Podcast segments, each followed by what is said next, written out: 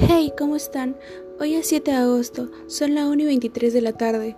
Toda la mañana estuve tratando de entender y utilizar Adobe Animate, pero lamento decirles que no, no pude hacerlo en este aplicativo. Es muy difícil y más aún si no tienes una gran experiencia, tal es mi caso.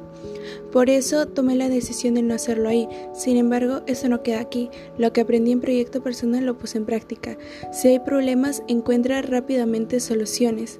Dicho esto, me di la tarea de buscar en distintas fuentes de aplicativos para principiantes. Sin embargo, ninguna fue de mi agrado y tampoco cumplían con lo que yo había especificado anteriormente.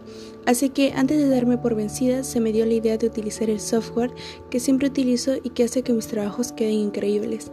Hablo de PowerPoint. Estudié cada una de sus herramientas, pero lo que más me fascinó fue la línea denominada como curva. Digo que me gusta porque con ella puedo hacer distintas formas. Tengo planificado empezar en una o dos horas.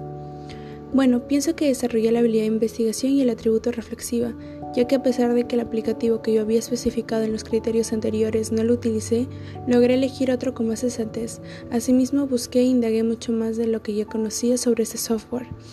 Hasta aquí el episodio de hoy. Gracias por escuchar mis avances. Nos vemos.